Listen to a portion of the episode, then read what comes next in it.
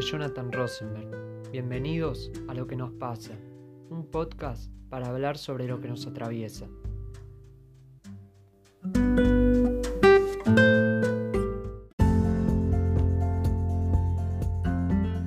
Con Ivana nos conocemos hace más o menos 20 años. Ella es bailarina, estudia para ser contadora. La vida nos llevó por diferentes lados, caminos, pero así como nos separó, nos juntó y salió esta linda entrevista. Bienvenidos a la T de tu pasión. Bienvenida Ivana a lo que nos pasa. Ya para arrancar te voy a tirar con una pregunta bastante complicada, pero ¿qué es la pasión para vos? Muchas gracias por la invitación. Eh, bueno, empezamos con una pregunta complicada, pero, pero buena. Eh, la, pasión para mí es eh, un sentimiento intenso, pero bueno, siempre no en su justa medida, eh, que puede venir ya sea una, a una actividad, una persona, una mascota, algo, algo que a vos te, te llena de energía y te hace sentir bien, ¿no? para, para mí sí es eso, la, la pasión. Y yo sé que a vos lo que te llena de energía y te hace sentir bien es la danza, ¿no? ¿Qué significa ella en tu vida y qué rol ocupa? Sí, estás en lo correcto. Sí, sí. La, danza para mí es un escape, o sea, es un universo paralelo. O sea, yo estoy en el escenario, estoy tomando una clase de danza y para mí no existen los problemas. Y, por eso es que me genera eh, pasión hacerla, ¿no? Porque siempre estoy buscando ese lugar, ese momento en mi agenda donde yo pueda ir y, tomar una clase, aunque sea de una hora y media, aunque sea una vez por semana. Pero sabiendo que tengo esa clase de danza, yo sé que puede ser mala la semana, puede estar pasándome algo malo, pero yo sé que en ese momento todo va a estar bien. Ojo, también soy muy autoexigente, ¿no? Y me gusta hacerlo bien. Pero pero bueno, más allá de eso, es, eh, es hermoso para mí eh, poder expresarme y, descargar todo lo que tenga que descargar en esa actividad.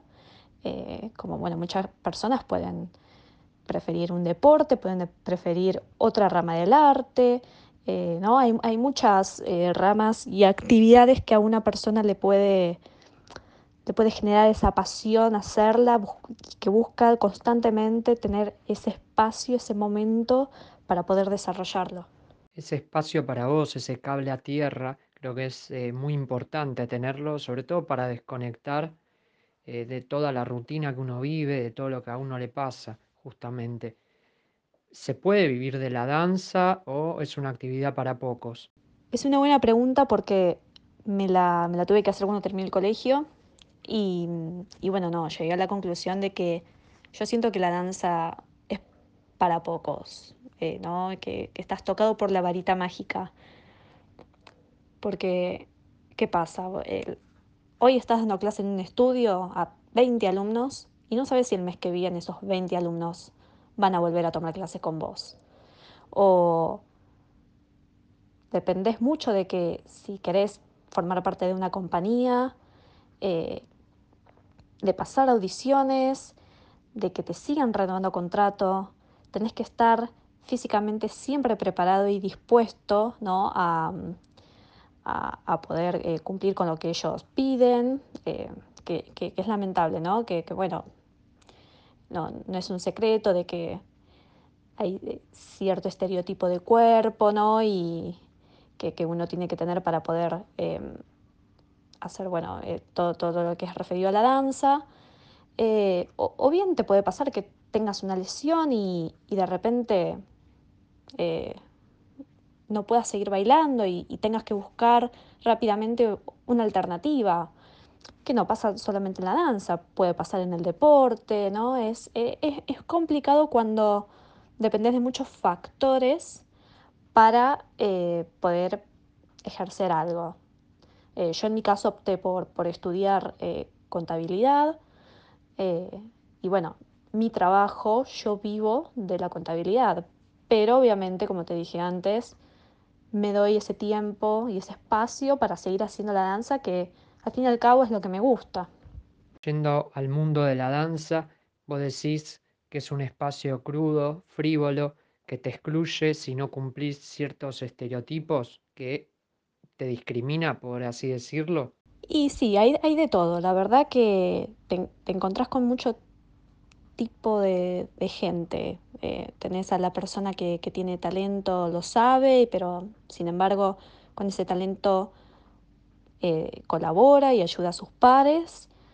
O tenés también a esa persona que tiene talento, lo sabe y, y atropella ¿no? a la gente. Y en, ese sentido sí hay competencia. Pero bueno, también está la competencia lógica y, y competencia en el sentido bueno también de la palabra, porque hay vacantes limitadas, ¿no? Para, para todo, para conseguir una vacante en una compañía, para conseguir una vacante en un grupo de profesores en un estudio. O sea, e, es limitado y vos tenés que eh, ir por todo, pero como dije antes, tratando de, de, ser buena persona y no comiéndote el mundo ni atropellando a nadie. Eh, así que bueno, sí, sí, sí, sí, básicamente sí, es, eh, es un ambiente que hay que saber transitarlo. ¿Sos de frustrarte si eso que te apasiona no te sale? Sí, pero sí, un sí en mayúscula. Cosa que no me pasa, por ejemplo, si me va mal en un parcial en la facultad. Me, sí me pasa en la danza. Eh, busco la perfección, busco que me salga bien, pero yo lo, lo, veo como una competencia conmigo misma, ¿no? ¿no? No soy de compararme con nadie ni, ni competir con nadie. Es yo parada frente del espejo y tratando de que salga lo mejor posible. Y hasta que no sale, no paro. Es sí, eh, definitivamente eh, me he llevado muchas frustraciones, sobre todo cuando hice danza clásica, ¿no? Que, que bueno, es todo un tema. Eh, ¿no? Hay una técnica, hay una forma sola de hacer las cosas y, y que quizá no es tan liberal como hacer ritmos, ¿no? Eh, ritmos varios, ya sea urbano o bueno, to, to, todos los ritmos que no sean danza clásica. Bueno, también está la danza contemporánea que tiene su técnica, pero es más a tierra, más a piso, entonces tiene menos eh, en qué pensar uno. Así que sí, sí, eh, me he llevado frustraciones, así como lo decís.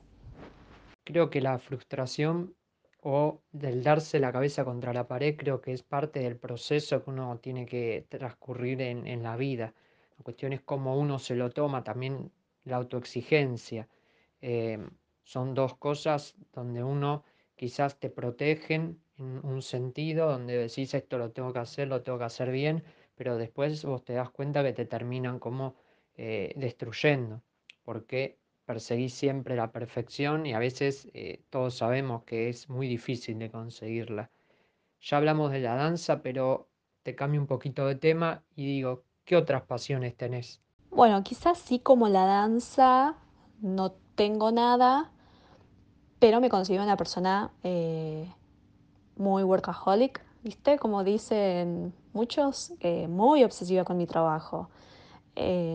Quizás obviamente me genera lo que me genera la danza, pero, pero sí, amo trabajar, amo estar en la oficina, eh, soy, soy muy intensa en ese sentido, ¿no? De, con mi trabajo, pero, pero bueno, no, como te dije, no, no vamos a comparar esa pasión al arte con eh, ¿no? una, una quizá autoexigencia, como hablamos antes, para cumplir bien con mi trabajo. ¿Y una pasión puede ser peligrosa para vos? Sí, se puede tornar peligroso, pero ya creo que estaríamos dejando de lado la palabra pasión para hablar ya de algo obsesivo y enfermizo, que, que no está bueno. Eh, para mí hay que tomarlo todo eh, en su justa medida eh, y de la mejor manera posible para que uno le haga bien, ¿no? Retomando, quizá ya, ya hablamos un montón de la danza, pero me, me parece que es un buen ejemplo.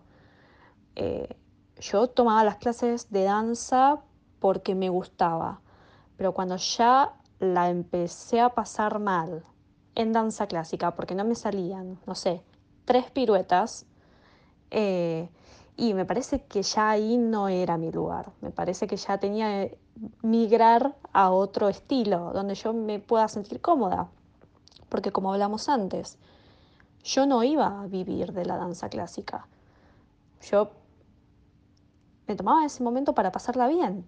Entonces, cuando me di cuenta que la danza clásica ya a mí me estaba colapsando la cabeza, dije, no, bueno, me voy a tomar una clase más distendida. Y fue así cuando entré al mundo eh, de danza urbana con, bueno, con, esta chica que es muy conocida, Flor Jazmín, que, que daba clases ahí por, la zona de Almagro, y encontré eh, de vuelta eh, que era para mí la danza, ¿no? Ir, pasarla bien, obviamente tratando de hacerlo de la mejor manera posible, pero pasándola bien, que es lo más importante. Muy importante esto que decís de buscar lo que a uno le hace feliz, buscar su lugar en el mundo. Yo sé que vos recorriste muchos países, recorriste muchas culturas. ¿Tenés alguna que te apasiona, te apasionó? ¿Tenés tu lugar en el mundo? Sí, eh, Nueva York, pero sin ninguna duda. Me, pasó de... Mi primer viaje sola, de hecho, fue a Nueva York. Y bueno, ¿no? Eh, uno dice, un viaje sola, qué miedo. Pero podés creer que llegué y me sentí más en casa que acá en Buenos Aires. Eh, obviamente, tenía que andar con mapas y todo eso, ¿no? Pero estaba eh, en mi salsa, como quien dice. Yo, yo, siento que es mi lugar en el mundo, sin lugar a duda. Eh, si bien sí recorrí otras culturas, pero las sentí muy, muy exteriores a mí, que me encantó conocerlas, pero como para ir y ya volver, ¿me entendés?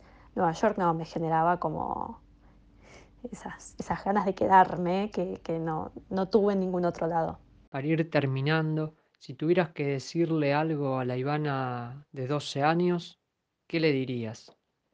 ¿Y a la de 35? Bueno, a, las dos eh, le podría decir lo mismo, ¿no? Por, por lo que me toca vivir. Eh, quizá a la, de, a la de menor edad se lo diría para que lo aplique y a la de más grande se lo recordaría, ¿no? Que, que viva intensamente, ¿no? Y como hablamos antes, intensamente en el buen sentido de la palabra. No hay nada más lindo que vivir intensamente y que si un día perdés algo de lo que tuviste, digas, bueno, yo estoy tranquila, yo hice todo, di todo, lo aproveché, lo disfruté. Em, también le diría que no sea tan autoexigente, que no se ponga mal por cosas que no valen la pena porque poniéndose mal por cosas que no valen la pena, te perdés de disfrutar lo que sí tenés. Em, más que nada aplica ¿no? un poco la situación que estamos viviendo todos de la pandemia y bueno, em, a muchos nos está tocando quizá vivir situaciones muy complicadas este año. Así que sí, ese, ese es mi consejo para, para ambas. Te agradezco muchísimo por tu tiempo, por coparse, por la buena onda y sobre todo por eh, los grandes mensajes que, nos dejaste a lo largo de esta entrevista. Muchísimas gracias. No, por favor, gracias a vos por invitarme y me alegro haber podido eh, dar mi granito de arena en este hermoso podcast que, y que sigan los éxitos.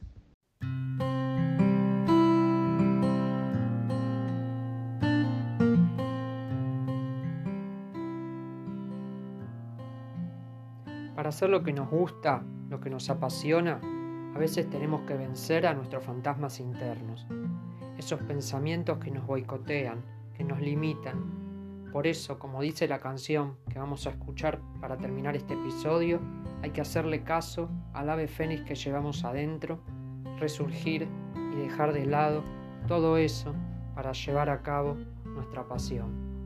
Nos despedimos de este episodio escuchando Ave Fénix de Amaya Montero. Muchas gracias.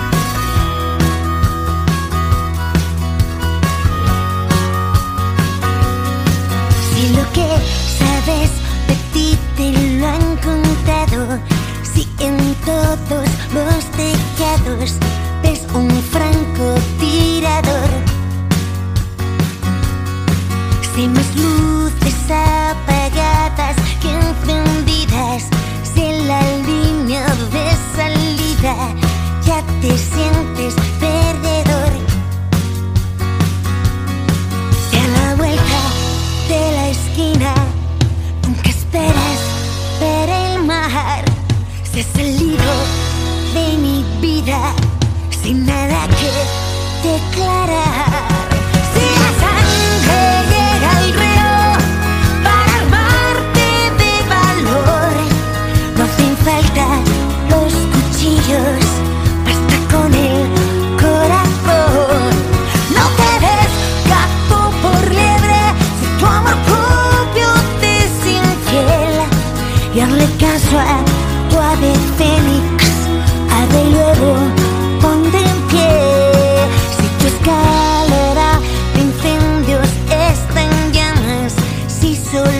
brindas con agua. Si hubo dos, pero no hay tres. Si has vendido tu alma al diablo y no te paga. Si la rabia te declara una guerra sin cuartel. Si ya no eres el de antes, si te haces pasar por ti